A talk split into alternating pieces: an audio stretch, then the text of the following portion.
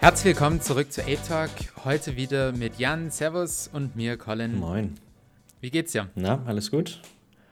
Soweit, so gut, würde ich mal sagen. Ja, ich kann auch nicht klagen. Ein bisschen ruhige Woche irgendwie, aber tut vielleicht auch mal gut nach den ganzen Wochen nur Hype und Stress, sag ich mal.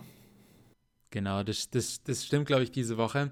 Ähm, ist ein bisschen weniger, äh, bisschen weniger gehypte Woche. Ich habe das Gefühl, so die Leute sind ein bisschen so im Bär, Bärmarkt-Modus angekommen.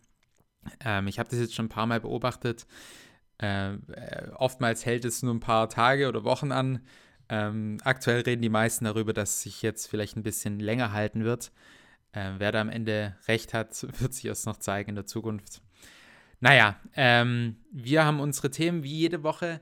Wir fangen wieder an mit den Fungible Tokens, also Bitcoin, Ethereum, switchen dann rüber zu den NFT-Prices, äh, schauen uns dann einzelne Kollektionen an, haben schon ein paar ähm, Charts und Daten für euch diese Woche bereitgestellt. Wieder der Hinweis, ähm, jeden Samstag hosten wir ein Space, da könnt ihr mit uns drüber sprechen. Und diese Woche wird es höchstwahrscheinlich auch lohnen, den YouTube-Link mal anzuklicken. Äh, findet ihr auf jeden Fall auch in der Videobeschreibung, in der Podcast-Beschreibung oder in dem Tweet, worüber ihr den Podcast hier gefunden habt. Steigen wir am besten direkt ein bei Bitcoin. Die letzten zwei Wochen, ja, was da so passiert, ähm, ich versuche es mal ein bisschen zu beschreiben. Äh, wir haben angefangen vor zwei Wochen bei 38.000 Dollar, 38.600 Dollar und sind jetzt wieder bei 39.000 Dollar. Also eigentlich flach, wenn man es so sehen will. Eigentlich flach, hatte in der Mitte der Woche so ein bisschen einen kleinen Pump, aber hatte, glaube ich, auch keinen Grund. Das war halt einfach Marktsachen und im, im Endeffekt hat er sich wieder eingependelt.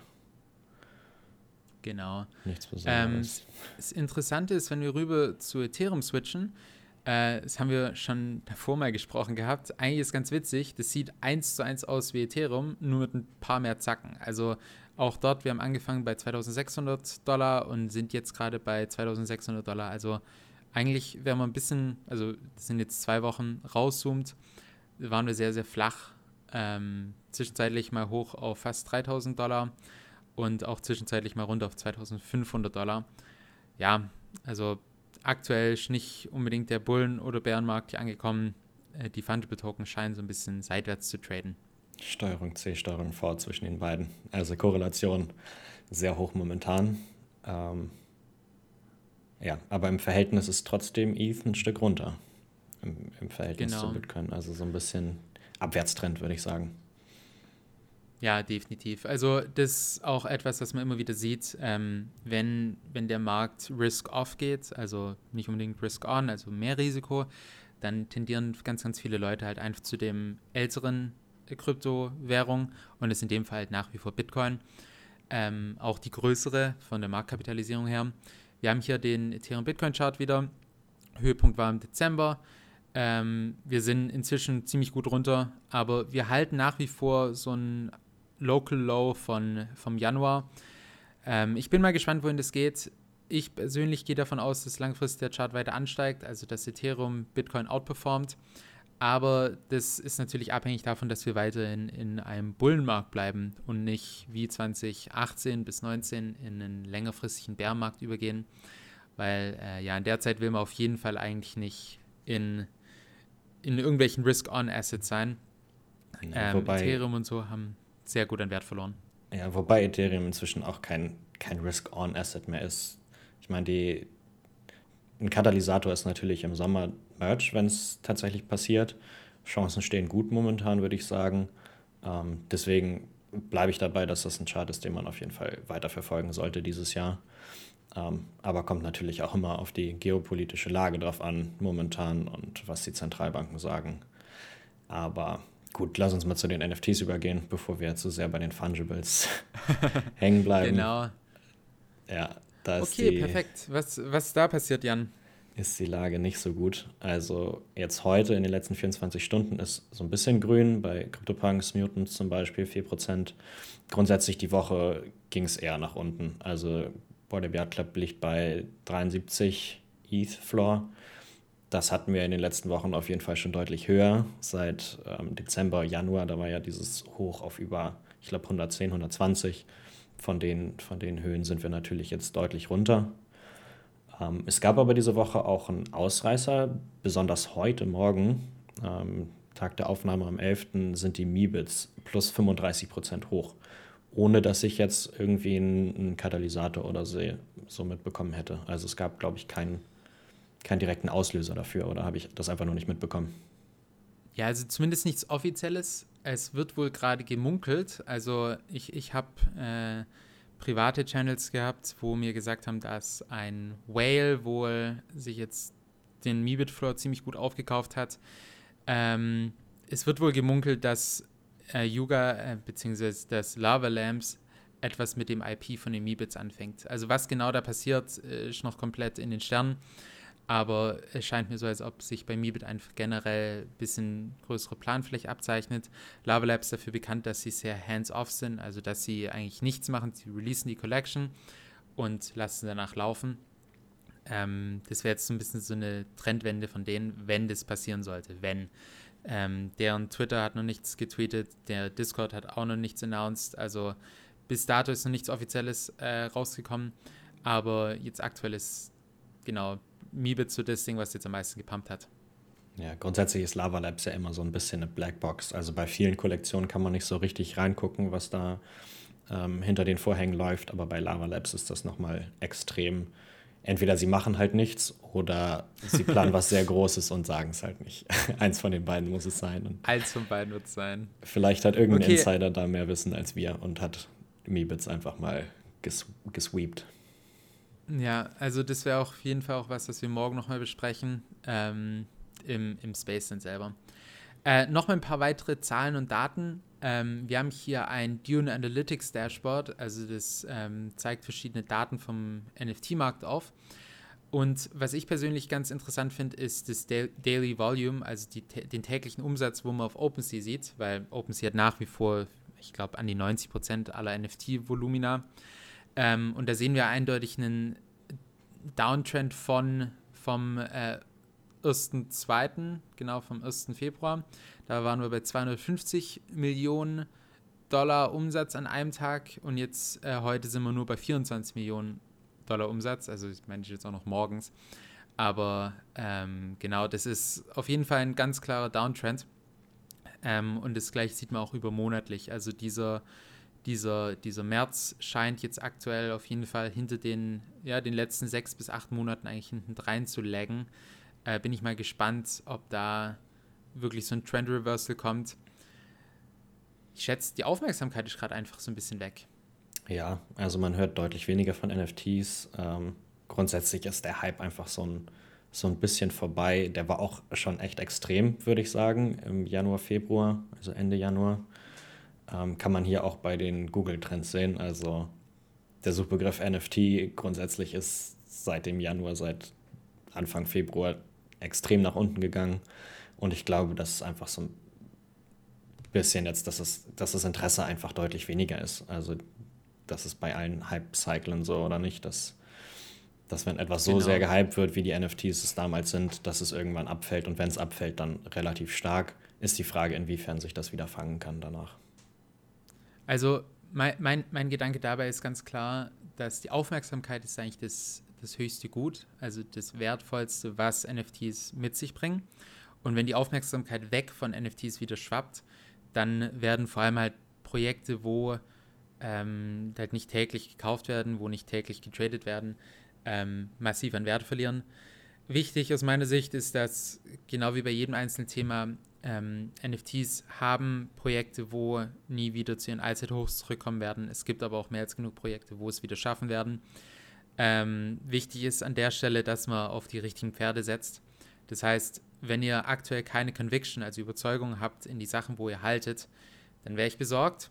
Wenn ihr allerdings nach wie vor von den Teams, von der Vision überzeugt seid und vielleicht auch einfach von der Vision, dass man in Zukunft halt einfach mehr Zeit online verbringen wird, ähm, ja, dann, dann sehe ich das hier gerade eher als temporären Blip. Ähm, Vol Volatilität ist auf jeden Fall hoch und es ist ein Risk-Off-Moment in der Welt, sage ich jetzt mal. Also es ist jetzt nicht nur bei uns hier im NFT-Bereich, sondern äh, das sehen wir auch in anderen Märkten. Ähm, was ich auf jeden Fall noch kurz ansprechen will, ist eigentlich ein NFT-Podcast, aber ich habe das Gefühl, das äh, muss jeder Web3 slash Krypto-Podcast kurz ansprechen. Crude Oil ist absolut in die Höhe gesprungen. Ähm, Gold ist mega in die Höhe gesprungen. Also wir haben hier wirklich, äh, ja, Allzeithoch seit, ups, seit einer fast einer halben Ewigkeit. Ähm, also genau 2020, in dem Jahr war es auch circa auf den Preisen. Ähm, und auch bei den Spritpreisen hat man es jetzt äh, gesehen. Also fast 100% Inflation eigentlich bei Super E10 über die letzten zwölf Monate. Äh, das, das kommt endlich mal bei den Leuten an. Und ich schätze mal, wenn solche Themen halt bei den Leuten im Kopf sind, ja, dann ist vielleicht ein bisschen weniger interessant, was gerade NFTs machen. Das ist meine Theorie zumindest mal. Ja, die Inflation beim Endkunden ist jetzt angekommen. Wir reden da schon lange drüber, ne? dass es zumindest bei den Assets schon lange passiert ist und auch immer stärker wird und jetzt besonders natürlich nochmal verstärkt durch die ganze Ukraine-Situation, aber dass es dann auch sich in den Ölpreisen widerspiegelt, in den Energiepreisen und so, kann man, glaube ich, nicht drum herum in den letzten Wochen um dieses Thema, aber ist natürlich keine gute Entwicklung, auch wenn sie erwartbar war. Ja, genau. Also ich sehe da jetzt auch nicht unbedingt eine Trendenwende, aber ich, ich kann mir schon gut vorstellen, dass, also vor allem bei den Commodities, äh, dass sich da so ein bisschen äh, dieser exponentielle Wachstum, wo das sich da jetzt über die letzten zwei Wochen oder letzten paar Tage abgezeichnet hat, sich wieder ein bisschen umkehrt. Also genau, das ist meine, meine persönliche Theorie. Ähm, bin mal gespannt, wohin das Ganze geht. Ich freue mich auf jeden Fall nicht wieder an der Zapfsäule zu, äh, zu stehen, weil ja, es ist zurzeit ein Trauerspiel. Ja, im Endeffekt okay. sind wir NFT-Trader und keine Global Makro Commodity Traders. Also wir verfolgen Leider und zum Glück. Ja, zum Glück, zum Glück, hast recht. Ähm, genau. Ja, aber die grundsätzliche Marktsituation spiegelt sich auch hier wieder im Fear und Greed Index wieder. Ähm, also wir sind eigentlich schon fast bei Extreme Fear angekommen, schon bei Werten, die wir zur Höchstzeit der Corona-Panik, sage ich mal, Anfang 2020 im März hatten. Ähm, sind wirklich sehr tief in, im Vier-Bereich und das spiegelt sich in, in Aktien wieder, in NFTs, in Kryptowährungen, ähm, sieht man überall. Genau, also ähm, es, es gibt so eine, so eine Anlagestrategie, so konträr zu sein. Das bedeutet immer, wenn man, wenn die anderen greedy sind, dann verkauft man und immer wenn man die anderen fearful sind, also Angst haben, dann äh, kauft man nach historisch gesehen meistens eigentlich ein guter Trade, vor allem in den absoluten Extremen. Ähm, wir sind jetzt bei 15 Prozent, also das ist schon im Extreme 4 Bereich. Ähm, nur 2020 während der Corona-Pandemie waren wir wirklich noch weit tiefer. Ich bin mal gespannt, wohin es geht. Gerade, ja, wie gesagt, Risk-Off, die, die sicheren Hafen sind jetzt gerade gefragt. Irgendwann wird sich das aber auch wieder umdrehen. Und ich glaube, wichtig ist halt, dass man sich ein bisschen da diversifiziert. Also vielleicht nicht alles in NFTs hat und nicht alles in, ähm, in Krypto hat, sondern sich halt auch mal andere Sachen anschaut. Ist grundsätzlich ähm, immer eine gute Idee, auch eine Rücklage zu haben für solche Zeiten, nur mal nebenbei. Genau, genau. Ähm, während an den Zapfsäulen es immer teurer wurde, habe ich aber auf jeden Fall auch einen Trend äh, in die andere Richtung wieder gesehen. Ähm, wenn ich zurzeit die ETH-Gas-Preise anschaue, dann sind wir bei einem Allzeit, beziehungsweise nicht Allzeit-Low, aber wir sind seit dem Low seit August 2021. Das ist für mich auf jeden Fall sehr attraktiv. ja, wenn man auf Ethereum irgendwas machen will, dann sollte man es jetzt machen. Ich glaube kaum, dass das langfristig aufrechterhalten werden kann. Ähm, ist natürlich nicht super bullish auf ETH als Asset, weil durch weniger Transaction Fees halt auch weniger verbrannt werden.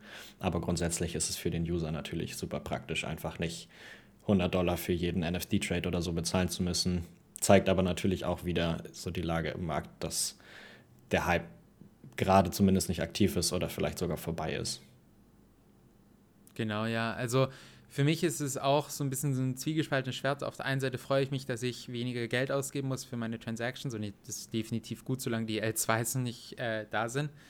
Aber langfristig werden die äh, Transaction Fees wieder ansteigen und das wird dann dazu führen, dass der Blockspace wieder teurer wird. Das wird dazu führen, dass ähm, mehr Ethereum verbrannt wird und es wird dazu führen, dass wir höchstwahrscheinlich ein deflationäres Gut wieder haben werden. Ähm, ich glaube, aktuell sind wir nicht im deflationären Bereich reingerutscht, äh, vor allem, also sobald ETH 2.0 da ist. Ähm, aber es wird interessant zu sehen, das vielleicht auch ein bisschen so auf die Theorie hin, dass Ethereum als Gas zu sehen ist, also als Commodity, als ähm, nicht nur als Wertspeicher wie zum Beispiel Gold oder Bitcoin, sondern auch als Rohstoff, um für seine Transactions zu zahlen. Also das deutet so ein bisschen darauf hin, ähm, ja, was Ethereum eigentlich ist. Ja, ich habe unterschiedliche Modelle gesehen, also Berechnungen, ab wann ETH deflationär ist oder inflationär ist. Und je nachdem, wie viel im Endeffekt gestaked ist, sobald Proof of Stake da ist, liegt das so um die 10 bis 30 Gwei an Gaspreisen, damit es äh, deflationär sein muss. Das heißt, jetzt sind wir momentan schon sehr niedrig, aber wir halten uns eigentlich konstant über 10 Gwei. Ähm, deswegen, ja, bin ich da schon sehr optimistisch. Ja, ja cool. Okay, perfekt. Ähm, dann springen wir mal weiter. Wir haben noch ein paar Updates von verschiedenen großen Firmen, wo nach wie vor im Kryptomarkt aktiv sind. Bain Capital Ventures, größerer Venture äh, Capital Firmen von der Bain Capital Gruppe. Äh, 560 Millionen Dollar ist wirklich ein Haufen. Also die tun jetzt sich in verschiedene Startups im Kryptobereich involvieren. Die haben wohl unter anderem schon in BlockFi, BlockFi Compound oder Lolly schon investiert. Ähm, und der eine Satz, wo für mich auf jeden Fall rausgesprungen ist, ist der hier. We've become, whoops, we've become quite high conviction. We are at the beginning of a multi-decade technology shift. Also wir sind der Überzeugung, dass wir am Anfang von einer ja, vieljährigen technologischen Wandel sind. Und so positionieren sich hier die die Leute mit dem Geld. Für mich eher wieder bullish. Ja, die stimmen uns eigentlich zu und haben halt auch jede Menge Geld, um äh, der Geld da zu tun, wo sie, where the, they put their money where the mouth is, in Englisch gesagt. Genau. genau. Ähm, worauf ich aber auf, auf jeden Fall auch noch ansprechen will, ist, dass, also wenn ihr aktuell ein Startup habt, eine Idee habt, dann könnt ihr euch auch über Gitcoin, die haben aktuell ihre Gitcoin-Runde wieder offen, ähm, auch ganz, ganz kleine Beträge einfach für Projekte holen. Ähm, das wird dann von der Community unterstützt. Und das Interessante, finde ich, an Gitcoin ist immer, dass die Anzahl der Beteiligten sehr, sehr wichtig ist. Also die zwei hier haben eigentlich einen sehr, sehr nahen Betrag von etwa 500 Euro gesammelt. Ähm, allerdings der eine hat nur 5 Contributor und der andere hat 28. Das heißt, der mit 5 kriegt nochmal 60 Euro oben drauf und der mit 28 kriegt 1600 Dollar obendrauf. Also das ist für mich so Power from the people for the people. Und ähm, wir sind so ein bisschen in der goldenen Zeit der Startups angekommen, wo Geld zu kriegen für eine Idee eigentlich gar nicht schwierig ist. Also super leicht ist. Ja, das Coole an Gitcoin, also einmal dieser Mechanismus dahinter, der heißt Quadratic Funding und das bedeutet, dass wenn ihr nur wenig Geld spendet, dass ihr trotzdem einen großen Unterschied macht, indem ihr mitentscheidet, wo der gesamte Pool an Geld hingeht. Und somit könnt ihr dann das Projekt unterstützen, was ihr am coolsten findet, das, wo ihr denkt, dass am meisten das Geld verdient hat. Und auch das, das coolste Projekt macht im Sinne von Public Goods, weil dafür ist Gitcoin bekannt und auch dafür da, um halt nicht Startups zu unterstützen, die jetzt irgendein Geschäftsmodell haben und dann man, man bekommt dann wieder Geld zurück in Form von Dividenden oder so, sondern man unterstützt wirklich Projekte, die halt für die, für, für die Menschheit an sich sind und einfach gute Projekte sind. Also guckt da gerne mal rein. Startet, wie gesagt, gerade eine neue Runde. Ähm, auch kleine Beträge machen einen Unterschied. Genau. Ähm, Chris Dixon, den featuren wir hier regelmäßig in unserem Podcast, hat auch einen sehr guten Thread dazu geschrieben, warum er aktuell vielleicht sich Web3 als Startup anschauen sollte. Ähm, genau, also ganz viele Gründe, vor allem aber halt, dass das Produkt äh, besser in den Markt reinpasst. Also die Econometrics, die ähm, Product Market Fit ist da, äh, Social Networks, ähm, Marketing-Ebene. Es gibt sehr, sehr viele gute Gründe, warum man sich heutzutage für Web 3 entscheiden sollte. Ähm, hier tut er zum Beispiel den Token Network Effekt ähm, erwähnen. Es ist aus meiner Sicht eigentlich äh, ein No-Brainer, wenn man sich heutzutage irgendein Web-Startup anschaut. Ähm, das ist jetzt natürlich was anderes als Gitcoin. Aber lest euch den Thread durch, wenn ihr ein Startup-Gründer seid oder euch damit auseinandersetzt zurzeit. Ähm, Chris Dixon ist da wirklich eine Institution und hat immer was Gutes zu sagen. Absolut. Kann ich nur zustimmen. Okay, und äh, dann gehen wir nochmal rüber zu einem, ja, quote-unquote Startup. Ist eigentlich eine Community hier. Äh, Tally, die bauen ein Wallet, ein Web3-Wallet. Und das eine Ding, was mir bei dem Tweet hier auf jeden Fall rausgestochen ist, ähm, also die haben jetzt eine neue Funktion, wo man ähm, Token swappen kann in dem Wallet selber. Und der eine Satz, wo mir rausgestochen ist, you'll want to try this before the DAO launches. Also du willst es hier vielleicht versuchen, mal auszusuchen, bevor der DAO loslegt. Airdrop? Äh, ja, Jan, was könnte das bedeuten? Airdrop? Airdrop Season? Airdrop Season. Man braucht irgendwie genau. einmal im Monat einen Airdrop als, äh, als Einkommen hier in dem Space. Nee, aber ich finde es immer gut, wenn neue Wallets rauskommen. Ähm, die haben hier auch schon ange gefeatured, dass ähm, die Fees, die halt von diesem Token-Swap kommen, auch in die Community gehen, das heißt ins DAO zurück und damit können sie dann weitere Produkte starten. Also immer gut, ein bisschen äh, Competitors zu haben für MetaMask und so. Und falls euch das auch interessiert, dann guckt da mal rein. Scheint sich wohl zu lohnen, das einfach mal auszuprobieren. Werde ich auf jeden Fall auch machen. Ja. Okay, ein bisschen lustigere News vielleicht. Äh, Jan, was ist hier bei Wag Me Sun passiert? ja, Wag Me Sun, erstmal ein genialer Name, wie ich finde. Ähm, 10KTF heißt das Projekt, das gibt es eigentlich schon länger und die sind fokussiert auf digitale Mode. Also die haben schon länger was rausgebracht, wo man sich so Blanks holen kann. Also einfach weiße Rucksäcke, Hosen, Pullis und so, natürlich alles digital. Und dann kann man da so seine eigenen NFTs drauf projizieren. Also ich könnte jetzt zum Beispiel mein Ape nehmen und einfach auf den Rucksack machen und dann habe ich einen digitalen Rucksack, wo mein Ape drauf ist. Und die sind schon immer ganz cool und die Qualität, die sie liefern, war auch immer ganz hoch. Und die haben jetzt angekündigt, dass sie mit Gucci zusammen featuren. Und das ist wohl ein Job, der für so Blue Chip NFT Collections sind. Also zum Beispiel die Apes sind Teil davon. Ich glaube auch die Gada Cats und Clone X. Und ähm, es ist noch nicht ganz klar, was genau sie machen. Ähm, aber ich denke, wenn so ein Web3 natives Projekt mit Gucci zusammenarbeitet, sollte man mit Sicherheit mal ein Auge drauf haben.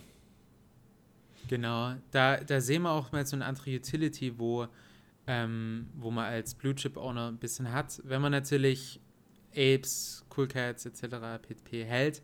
Man ist immer wieder bei so Sachen mit dabei, einfach per Assoziation, weil die natürlich mit einem selber halt auch kollaborieren wollen. Ähm, der Board Ape oder der Gutter Cat oder der Cool Cat Stempel hier zu haben, ist, sehr viel wert und das wird dann natürlich halt auch belohnt. Finde ich cool ähm, und willkommen Gucci. Okay, ähm, zurück zum King. King of the Hill, Board Ape Yard Club hat heute, war es gestern? Heute? Doch, heute, heute Nacht, morgen, ja. heute Nacht, genau, einen sehr kontroversen Tweet rausge rausgehauen. Fuck it again, um, ähm, something is brewing.xyz. Ist ein Link zu einer Website, wo man sich dann mit seinem Wallet verbindet und dann Hippipura KYC machen darf. Das heißt, seine eigenen Daten, seinen eigenen Ausweis, seine ja, persönliche Daten halt hochladen darf äh, kann, darf, wie man sehen will. Ähm, gab auf jeden Fall sehr äh, ja, mixed reactions, würde ich es mal nennen, von der Community. Viele Leute haben es ein bisschen verschrien, äh, haben gemeint, dass sie da nicht unbedingt ihre Daten hochladen wollen. Ich habe darauf hingewiesen, dass äh, GDPR-Regeln auch für Web3 gelten. Also wenn ihr euro europäische Daten haben wollt, dann ja, müsst ihr das auch irgendwie mit GDPR-Compliance regeln. Ähm, genau, Jan, tust du dort deine, tust du dich gegenüber den Doxen? Ich denke, also ich bin sowieso gedoxt. Damals fürs Spiel hatte ich mich eingetragen, falls ich was gewinne. Habe ich im Endeffekt leider nicht, aber ähm, grundsätzlich ist mein KYC Coinbase-Account auch mit meinen Wallets verbunden. Das heißt, im Endeffekt werde ich es machen. Ich kann aber auch die, die Diskussion und die Kontroverse verstehen dadurch, dass sie einfach nicht sagen, was dahinter steckt. Also sie, sie kreieren so ein bisschen FOMO und sagen dann fuck it again, so ein bisschen wie bei den Mutants, wo wir alle wissen, dass es sehr cool geendet ist. Ähm, und dann muss man sich offenbaren quasi, also muss man KFC, äh, KFC, dann muss man erstmal zu KFC gehen. Nein, dann muss man KYC machen, ohne dass man so wirklich weiß, ähm, wofür es ist. Also ich finde, die Kommunikation hätte besser sein können. Ich glaube jetzt nicht, dass sie irgendwas Schlechtes da machen. Ähm, dazu habe ich einfach viel zu hohes Vertrauen in das Team. Ähm, ja, aber im Endeffekt hätte man es deutlich besser machen können. Deswegen sind, sind manche in der Community nicht sehr happy damit.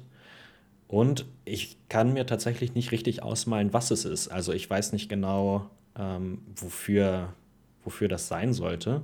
Dadurch, dass man, um sich mit dem Wallet dazu verbinden, nicht einen Ape oder einen Mutant oder so braucht.